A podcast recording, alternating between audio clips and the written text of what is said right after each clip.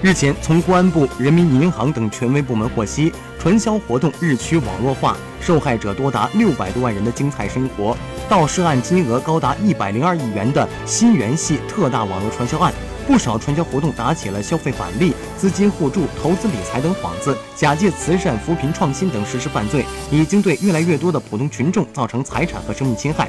值得注意的是，网络传销活动还将犯罪目标瞄准了老年人群体，多以养老健康等为名，攀附金融创新等概念，再以高息为诱饵实施诈骗。一份调查报告显示，遭遇过网络传销和理财欺诈的中老年网民分别达到百分之二十八点三和百分之二十三点八。仅按目前已侦破的网络传销案件估计，就有上千万老年人成为网络传销的受害者。